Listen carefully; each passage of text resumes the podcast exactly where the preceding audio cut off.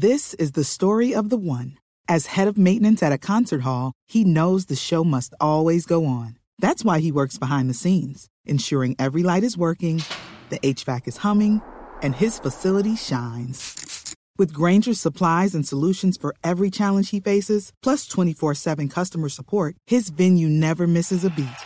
Call quickgranger.com or just stop by. Granger, for the ones who get it done. Patricia Linares es la presidenta de la Jurisdicción Especial para la Paz y nos atiende a esta hora. Doctora Linares, buenos días. Buenos días.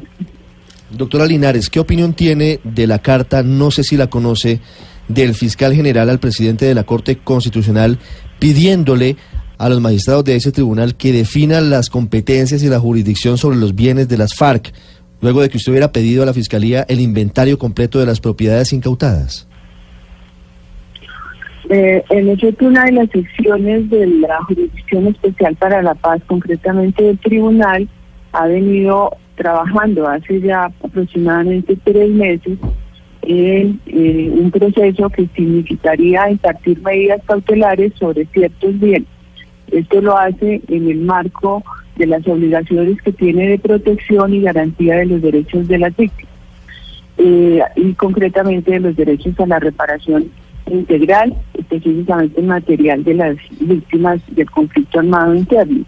Ayer me enteré de la carta del fiscal a la Corte y lo único que tengo que decir es que él acudió a la instancia que la Constitución establece para que cuando surgen diferencias entre una instancia como la Fiscalía y la jurisdicción, pues se resuelvan por la autoridad judicial que corresponde.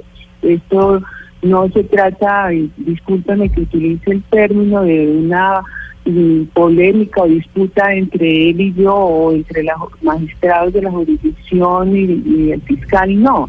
Es una diferencia de interpretación. Él interpreta una norma de determinada manera, nosotros o la jurisdicción la interpreta de otra, eh, luego de la Corte Constitucional la que al final, dirimiendo ese eso que se llama técnicamente conflicto de competencias, pero que reitero no es un conflicto entre nosotros y él o entre él y nosotros, pues será la Corte la que establezca finalmente a quién le corresponde. El fiscal cita en su carta, magistrada, una parte del acuerdo de paz que dice que los bienes y activos de las FARC que no hayan sido inventariados una vez concluido el proceso de dejación de armas, que fue el 15 de agosto del año pasado, recibirán el tratamiento que establece la legislación ordinaria. Y hace un recuento de esos bienes. De hecho, es la primera vez que habla en detalle de 548 predios urbanos, 5.228 bienes rurales, 207 bienes semovientes, eh, 1.166 automotores. Habla de más de 2.3 billones de pesos ¿Usted eh, no comparte que el acuerdo de paz es claro en el sentido de que si las FARC no declararan los bienes antes de la firma del acuerdo, esos bienes deben ir a la justicia ordinaria y por tanto ser objeto de extinción de dominio? El fiscal expuso sus argumentos jurídicos para defender su posición jurídica. Mm. Seguramente en un corto tiempo la Corte no requerirá a la jurisdicción y la sección que ha venido conociendo el tema también tendrá oportunidad ante la Corte de exponer sus razones jurídicas, de exponer sus argumentos para que la Corte, con todo eso, con todo ese acervo, pueda tomar la decisión que corresponde. Sí, lo entiendo, doctora Linares, pero es que eh, aquí estamos hablando de un textual del acuerdo de paz y es muy claro. Dice que si las FARC yo no, voy a entrar ahora en el, debate. pues simplemente yo no puedo entrar en el debate jurídico, le explico el señor fiscal expuso sus argumentos, la jurisdicción en su momento expondrá los suyos y la Corte dirimirá. Pero, doctora Linares, obviamente sin entrar en debate, pero ¿cuáles son los argumentos que tiene la JEP para eh, haber culminado la semana pasada al fiscal a que le enviara esta lista? Esto corresponde a actuaciones judiciales de una sección que están expuestos de manera detallada en dos autos que ha expedido sobre el particular. Son razones y argumentos de orden jurídico que derivan del análisis, de la interpretación, no solo del contenido del acuerdo, sino principalmente de su desarrollo normativo que está contenido en el acto legislativo 01 del 17 y en distintas normas que se han venido produciendo con posterioridad. A propósito, doctora Linares, eh, ustedes, la JEP, le había dado un plazo de 72 horas a la Fiscalía para presentar este listado de bienes de las FARC. Con esta, eh, con esta carta que el fiscal le envía a la Corte, ¿queda suspendido entonces este plazo? Se suspende el término, en efecto. Sí. Doctora Linares, usted dice que esto simplemente es una colisión de competencias, pero lo que vemos los colombianos es que viene una seguidilla de enfrentamientos entre la justicia ordinaria y la justicia transicional. ¿Qué hay detrás de esto? Porque hay enfrentamiento por los bienes, hay enfrentamiento por el caso de Jesús Antrich, hay enfrentamiento por muchas otras cosas. Podemos decir que son asuntos jurídicos o técnicos, pero la verdad es que aquí sí parece que hay un choque entre quién tiene eh, mayor jurisdicción sobre el conflicto armado o quién eh, es, eh, digamos que, el órgano de cierre sobre esos asuntos. Sí, lo, desafortunadamente se insiste en enfrentamientos.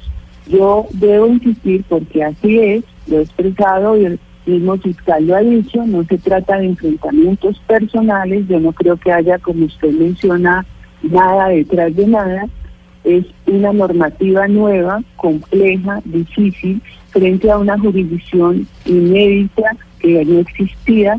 Luego, es normal que se produzcan diferencias de interpretación. ¿Cuál es la posibilidad de dirimirlas? La que establezca la Constitución y la ley. Sí. Doctora Linares, ¿qué diferencia hay entre el tratamiento que ustedes buscan con los bienes de las FARC y lo que busca la Fiscalía en últimas? No, mire, yo no, como le digo, esto es una serie de decisiones que ha venido adoptando una de las secciones del tribunal, la sección que se llama sin reconocimiento de responsabilidad.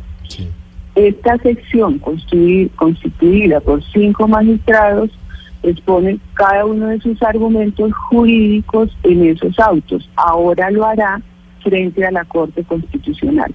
No me corresponde a mí entrar en esos argumentos que por lo demás, como la carta misma del fiscal, deben ser detallados y deben ser exhaustivos y por lo mismo largos de. Eh, doctora Ninares, permítame que le insista en un punto, es decir, no se estaría dando un delito de ejecución continuada por parte de los miembros de las FARC al mantener estos bienes que no han declarado porque estarían manteniendo bienes que fueron producto de delitos. Eso no implicaría un delito de ejecución continuada en el cual podría entrar a actuar la Fiscalía General de la Nación. Eso lo determinará y lo establecerá la autoridad competente frente a una situación como la que usted expone. ¿Y cuál es la autoridad competente? Habrá que ver, de acuerdo con las circunstancias de tiempo, modo y lugar en las cuales se produciera una hipótesis como la que plantea su colega. ¿La, la JEP no podría, por ejemplo, iniciar una, un incidente de incumplimiento contra las FARC por no haber declarado todos esos bienes?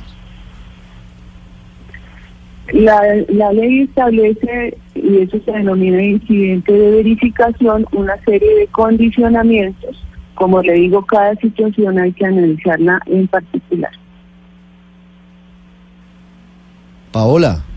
Sí, magistrada Linares, ¿qué diferencia hace para el país, para el ciudadano del común, que la extinción de los bienes de las FARC la haga la Fiscalía o que la haga la JEP? ¿Hay más plata para el fisco en uno de los dos casos? Bueno, obviamente la fiscalía tiene que ser tiene que ir para el fisco si lo hace la fiscalía, pero si lo hace la JEP, ¿va para la reparación de las víctimas o va para el fisco o cómo sucede? ¿Qué pasa? El destino, el destino de esos bienes lo establece la, la ley. Aquí no se trata de definir el destino, porque el destino, le repito, es una, eh, se lo señala una norma jurídica.